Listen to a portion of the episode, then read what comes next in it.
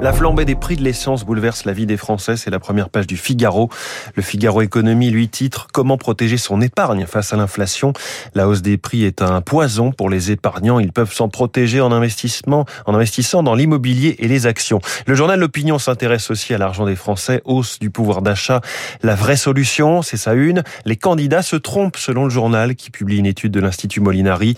La hausse des salaires passe d'abord par une baisse de la fiscalité des entreprises dont la rentabilité est inférieure de 35% à celle de leurs homologues européennes.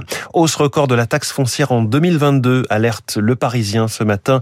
La revalorisation des bases locatives est de 3,4% cette année, c'est déjà un record hein, depuis 1989. Et l'augmentation des taux par certaines collectivités va encore faire grimper la facture. À propos de logement, ce que coûtent les promesses phares des candidats, c'est à lire dans Les Échos.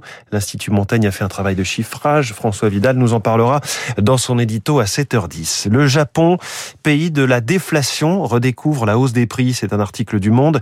Selon la Banque du Japon, l'inflation pourrait atteindre 2% en avril, soit l'objectif recherché depuis 2013 par l'institution financière. Et puis, train du futur, Transpod prend de l'avance, c'est-à-dire dans le Figaro.